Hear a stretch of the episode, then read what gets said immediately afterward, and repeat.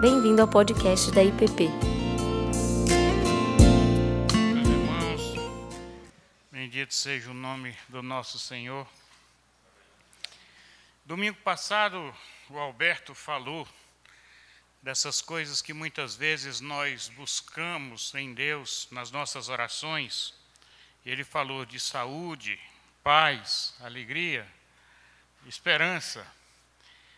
E hoje eu vou acrescentar um item que as pessoas procuram muito, que é a prosperidade. Só lembrando que a Bíblia diz que Jesus prosperava em tudo que fazia. E o projeto dele era a cruz. Então, só para ficar bem claro. Então, uma coisa que eu queria é, deixar claro, que hoje eu vou falar sobre uma coisa que eu nunca falei aqui, que é mordomia cristã. Minha filha disse logo, qual é a versão mesmo, meu pai? versão terceira, quarta, quinta. Mas o que eu quero trabalhar é sobre a ótica da liberdade. Quem não quer ser livre? Se há uma reclamação sobre os pais, ou sobre as autoridades, ou sobre regras de igreja, é a questão de limitar a liberdade. E parece até contraditório, porque a Bíblia fala tanto de mandamentos, fala tanto da própria lei do Senhor. E Jesus diz que veio para nos libertar. Ele diz: Se o Filho do homem vos libertar, verdadeiramente sereis livres. Mas nós temos que lembrar de uma coisa: que um pai amoroso, pais amorosos, quando seus filhos são pequenos, eles são criados com limites, com disciplinas, com consequências sobre aquelas coisas erradas que eles fazem e etc. Até que aquela criança, crescendo em justiça, em verdade, em todo tipo de coisa boa, tem condição de assumir a sua liberdade.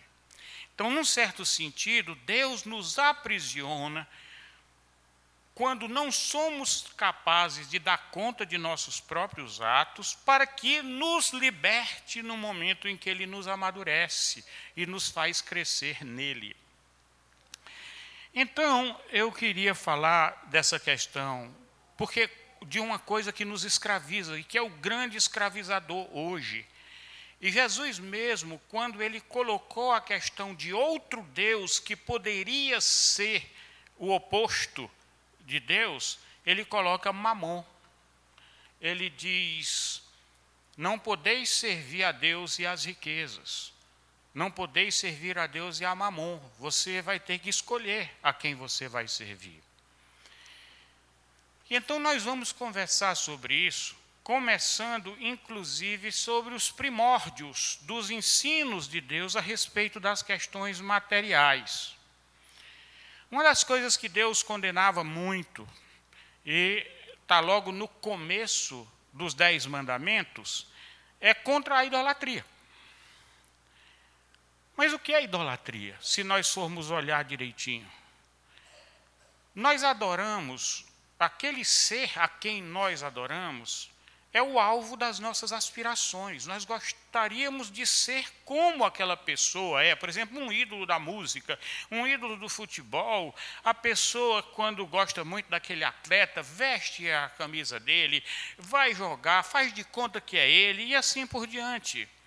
Como o pastor Ricardo contou de, um, de alguém de uma fábrica de manequins, dizendo que não estava fabricando bonecos, estava fabricando deuses. Por quê? Porque quando você olha para aquilo dali, aquilo dali é para despertar no consumidor aquele, aquela inclinação humana de projetar naquela imagem aquilo que ele gostaria de ser. E isso é uma idolatria. Porque nós temos que ser a imagem e semelhança do nosso Pai, que é Deus.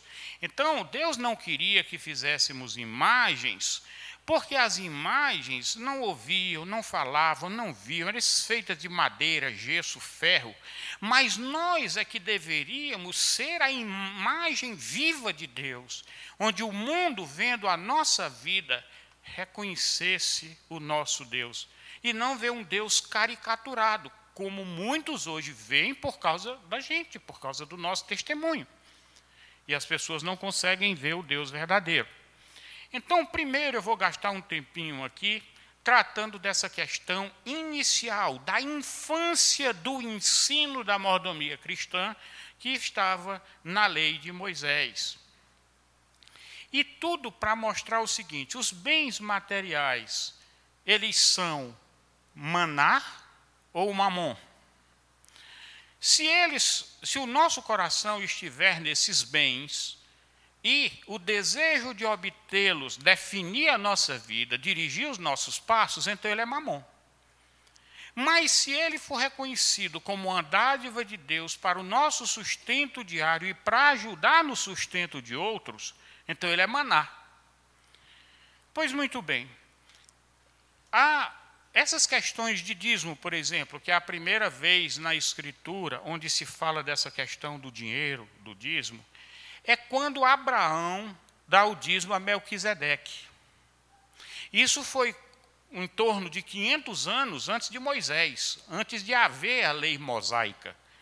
Então, essa questão de dízimo não é uma questão da lei de Moisés, é uma questão que antecede. E o mais interessante é a quem Abraão entregou o dízimo. Ele entregou a Melquisedeque que era rei de Salém. Melquisedeque, segundo Hebreus, era um ser bem estranho, porque a Bíblia não registra a sua ascendência, não diz quem era seu pai, sua mãe.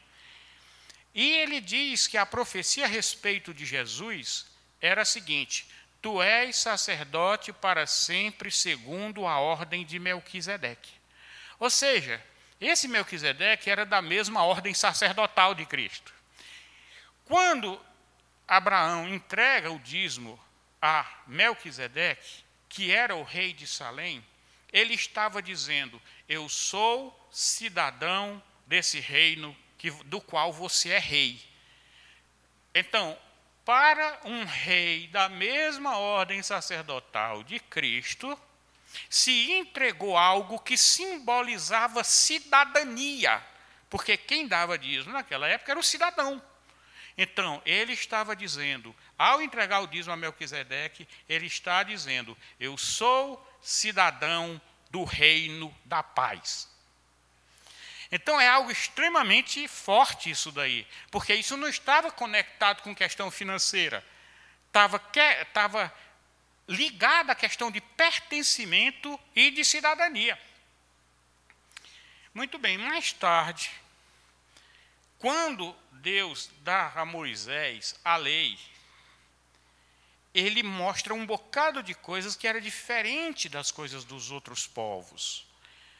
Ele era cheio de características que apenas o Deus de Israel tinha. Os outros não. Os outros eram deuses é, preocupado só em receber. Então ele começou a colocar na lei uma lei principalmente do faça, muito mais do que um tipo código civil que é do não faça, você é proibido de fazer. Pois muito bem.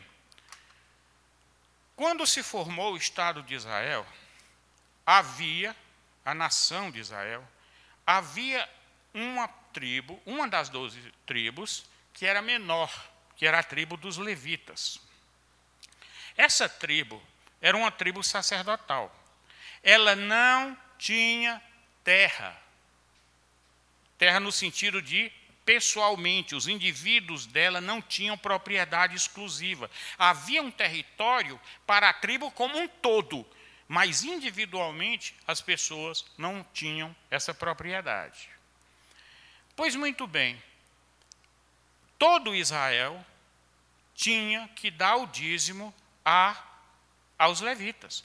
Porque os levitas eram sustentados, já que eles não iam para o campo trabalhar, eles eram sustentados pelos dízimos e mais, eles eram responsáveis pela administração do templo e pela administração da assistência social.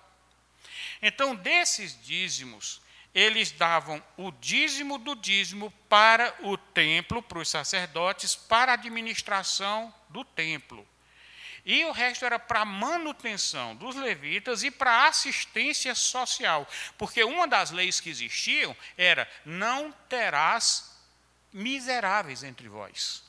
Esse era um dos mandamentos. E como isso se refletia? Se refletia de mais de uma forma. Primeira forma institucional. De três em três anos, todos os dízimos eram para órfãos, viúvas e estrangeiros. Isso é como se no Brasil hoje um terço dos impostos fosse para ação social. Imagina isso. E dizia mais, quando entrava no terreno individual, regras para você não negar assistência ao necessitado que está perto de você. Inclusive, um bocado de regras para evitar uma dominação econômica. Por exemplo, no ano sabático, que ocorria a cada sete anos, todas as dívidas eram perdoadas. Inclusive se dizia: olha, se alguém te pedir emprestado, não seja mal o seu coração pensando, está perto do ano sabático, né, e ele vai, e eu não vou receber minha dívida de volta. Né? Se ele, porventura, emprestasse algum dinheiro onde o penhor fosse um cobertor, por exemplo, e está fazendo frio, de noite ele tinha que dar o cobertor para o cara dormir com ele, não podia reter isso. Então a preocupação com o indivíduo era muito grande, com o pobre. Mesmo os escravos, vocês não, não se podia maltratar. E ele só poderia trabalhar de seis da manhã às seis da noite. Então, havia todo um cuidado. Depois, o que é que tinha mais?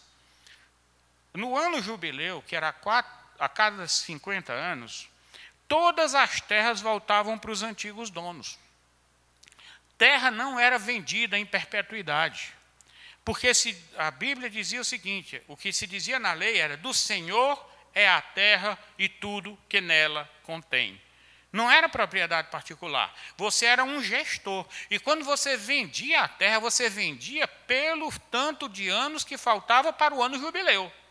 Chegou o ano jubileu, a terra voltava. Veja os cuidados, então. Pois muito bem. Por que isso? Por que essa lei? Ela já refletia o próprio caráter de Deus, que é um caráter que se preocupa mais com as pessoas e que a questão dos recursos materiais são apenas meio para viabilizar uma vida comunitária justa. Porque o primeiro ponto do reino de Deus é justiça. Não pode haver paz com Deus quando não há justiça. Por isso que ele diz: o reino de Deus é justiça, paz e alegria. Justiça em primeiro lugar. Quando há justiça, há paz com Deus. E quando há paz com Deus, há alegria. Uma coisa que poucas pessoas percebem é o seguinte: a questão de Sodoma. Em Gênesis fala da destruição de Sodoma, e pelo texto dá aparência de que ela foi destruída pela sua imoralidade sexual. E aparentemente foi mesmo, só que teve algo que antecedeu isso. Em Ezequiel, diz que Sodoma foi destruída porque eles eram um povo rico que abandonaram o pobre. Ou seja, quando você abandona as pessoas, é porque aquelas pessoas se tornam meio para você e não fim. Tudo que é meio é como uma coisa. E o fim vira, às vezes, o próprio Deus, é uma idolatria. Se o seu próximo não é um fim para você, então ele é meio. Se ele é meio, ele é um objeto. E como ele é objeto, ele vai servir para o teu prazer e para o teu interesse. E daí vem toda a depravação sexual que você pode imaginar, porque se o outro é um corpo que você vai explorar, daí você pode esperar qualquer coisa de uma sociedade que tem isso como modelo. Muito bem. Isso tudo, quando você coloca os bens materiais como mamon, acontece o que está dito em 1 Timóteo, no capítulo 6. E ele diz assim, do verso 9 e 10. Mas os que querem tornar-se ricos, tornarem-se ricos, caem em tentação e em laço, ou seja, uma armadilha, esse negócio de querer ser rico. E em muitas concupiscências loucas e nocivas, as quais submergem os homens na ruína e na perdição. Porque o amor ao dinheiro é a raiz de todos os males, e nessa cobiça alguns se desviaram na fé e se traspassaram a si mesmos com muitas dores. É como se você passasse metade da vida tentando ser rico e a outra metade tentando não perder. Ou seja, você só vive em torno do, do ter, você não vive em torno das pessoas, dos relacionamentos. O que Paulo fala é: tendo o que comer, tendo o que vestir, tendo o básico, seja feliz, porque o que traz felicidade de verdade são os relacionamentos bons relacionamentos. E quando há bons relacionamentos em uma comunidade, essa comunidade encontra segurança nela mesma. Porque uns são solidários com os outros. E na hora que um está numa situação difícil, os outros vão lá e socorrem. Quando a Bíblia manda que nós sejamos santos, que nós sejamos perfeitos, a gente pode dizer como é que nós, como pessoas, podemos ser perfeitos. Tá bom. Mas numa comunidade é bem interessante, porque o, o, numa comunidade, o manco da perna direita pode ajudar o manco da perna esquerda. O que está faltando num, completa no outro. E um corpo comunitário sadio, um sara as feridas do outro. E aí você vê um, alguma coisa santa. Quer dizer, a santidade, ela se manifesta numa comunidade, numa vida entre as pessoas, nos relacionamentos. E quando é maná? Quando é maná, acontece o seguinte: primeiro traz liberdade. Porque você não precisa ficar se preocupando todo o tempo com o seu futuro, com a reforma da Previdência. Por quê? Porque você sabe que quando você estiver ali invado na cama, vai ter gente do teu lado. Porque é aquela comunidade sadia comunidade doente que só pensa em dinheiro, usa o dinheiro para pagar as coisas que deveriam ser feitas comunitariamente. O sistema, ele procura hoje fazer o quê? Garantir a questão através do dinheiro. E não garantir através da solidariedade. E não garantir através de uma relação social sadia. Numa relação social sadia, não tem os criminosos indo atrás de você porque eles são miseráveis, não. Um amigo meu que cuida de um projeto de educação no interior do Ceará, ele sempre dizia, ele dizia, se você não cuidar dessas crianças hoje, mais tarde elas vão atrás de você. Através do crime, através de todas essas coisas. Olha aqui que diz em Lucas 6, dos versos 34 a 38. Ele diz: E se emprestais aqueles a quem, de quem esperais receber, qual é a vossa recompensa? Também os pecadores emprestam aos pecadores para receberem outro tanto. Amai, porém, os vossos inimigos. Amar os inimigos? Como é que pode? Meus irmãos, amar não é gostar, não. Amar é ter empatia, é, é, é se colocar no lugar daquela pessoa é ver aquela pessoa como um escravo, é ver aquela pessoa como alguém que não está enxergando um palmo adiante do nariz, ou se está enxergando, não dá conta de sair. Jesus, quando estava sendo crucificado, ele diz: Pai, perdoa-lhes, porque eles não sabem o que fazem. Estevão, quando estava sendo apedrejado, disse: Senhor, não lhes imputes esse pecado. Porque eles tinham consciência de que aquele povo era um povo ignorante que não sabia o que é estava fazendo. José, quando encontrou seus irmãos, quando eles poder, ele poderia se vingar do que os seus irmãos fizeram com ele, porque eles o venderam como escravo, ele disse: Não foram vocês que me mandaram para cá. Foi Deus que mandou na frente para poupar o povo da grande fome que haveria. Ou seja, o que fez José perdoar os seus irmãos foi ele discernir quem ele era. Ele discerniu que ele era um enviado de Deus e não uma pessoa que foi atingida pela maldade dos seus irmãos. É claro que ele foi atingido pela maldade dos seus irmãos, mas os seus irmãos não teriam poder de fazer o que fizeram se não fosse o próprio Deus com o seu projeto. O projeto de Deus prevalece sobre a maldade humana. O que é que ele diz mais? Fazei o bem e emprestai sem esperar nenhuma paga, e será grande o vosso galardão. Quando ele está falando aqui, ele não está falando da gente estar tá saindo emprestando ou dando irresponsavelmente para o cara que vai beber cachaça. Ele não está falando disso. Ele está falando o seguinte: que se você tiver alguma razão para não dar, ou para não emprestar, que essa razão não seja financeira. Que essa razão seja uma razão boa e para o bem do outro. E não por causa do seu interesse sua preocupação de quem não quer ter prejuízo. E ele diz: Vai ser grande o vosso galardão e sereis filhos do Altíssimo. Galardão? Será que ele está tratando com balança agora? Faça isso que eu te recompenso?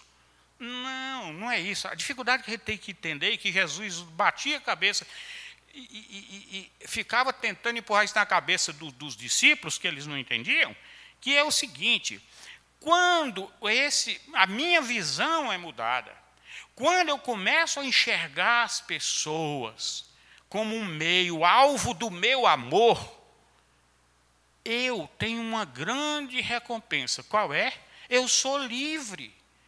Eu tenho alegria em ver as pessoas libertas.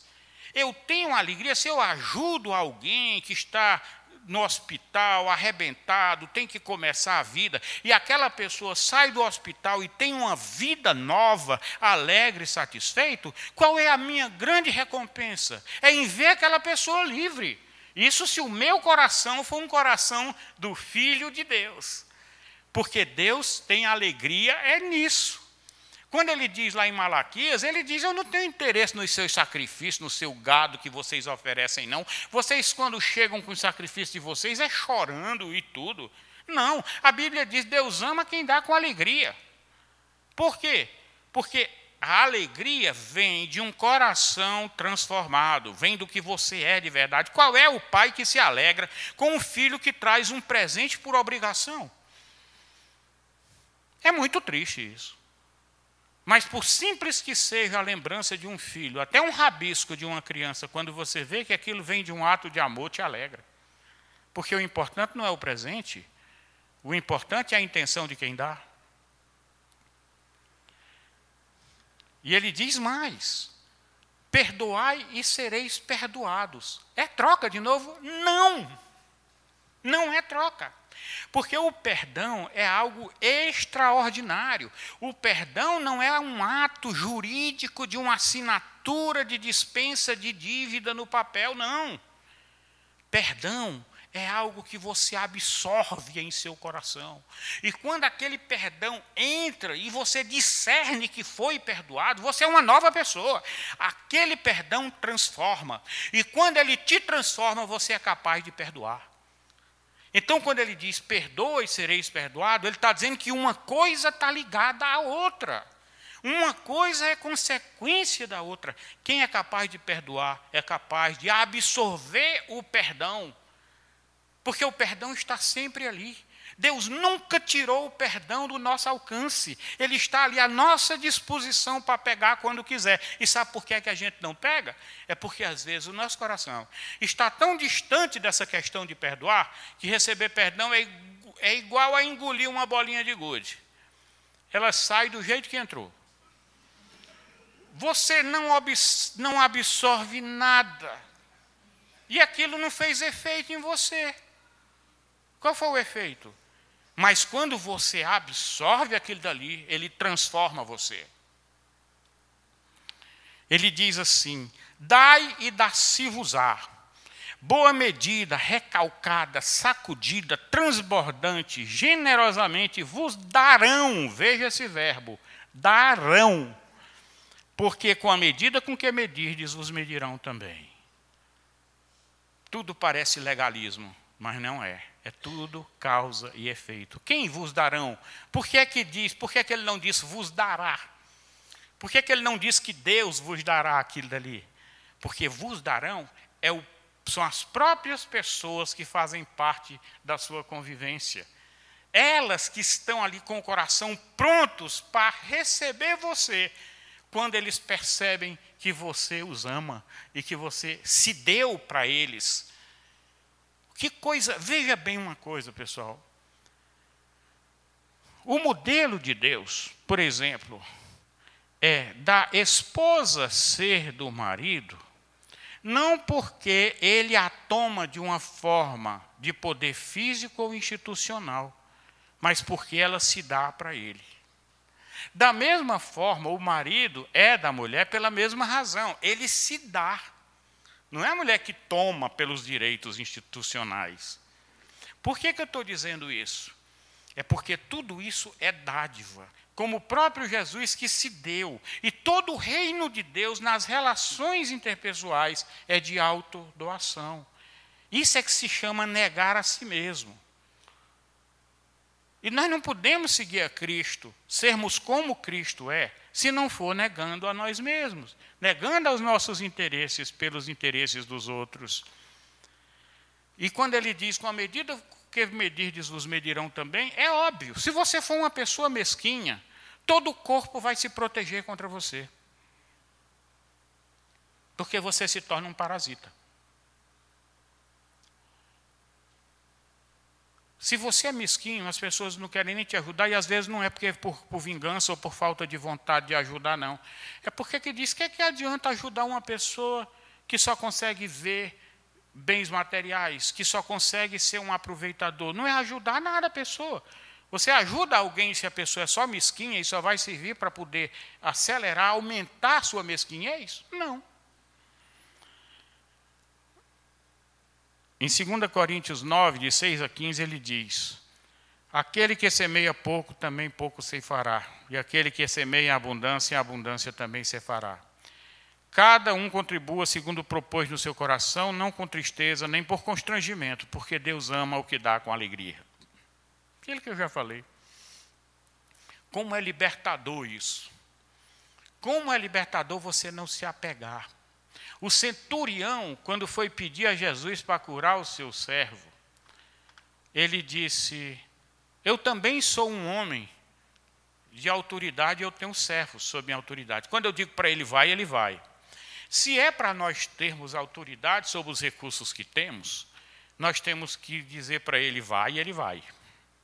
Ou seja, quando é necessário eu abrir mão dos recursos que eu tenho, ao invés de eu querer mantê-los perto de mim, desses recursos perto de mim, por motivo de segurança ou por motivos quaisquer, então ele tem domínio sobre mim. Mas se eu disser para ele, vai, porque tem alguém precisando de você, então eu sou o senhor desses recursos. Então ele passa a ser maná. Agora o que é que ele diz? porque a ministração desse serviço não só supre a necessidade dos santos, mas também transborda em muitas ações de graças a Deus. Todos nós vivemos para glorificar a Deus, porque nós glorificamos aquela pessoa que nós gostaríamos de ser como ela. Então, como eu quero ser com o mesmo caráter de Deus, eu glorifico e ele diz: olha, toda vida que você socorre as pessoas, ou que você age com misericórdia, você está gerando nos corações e nos lábios muitas graças a Deus.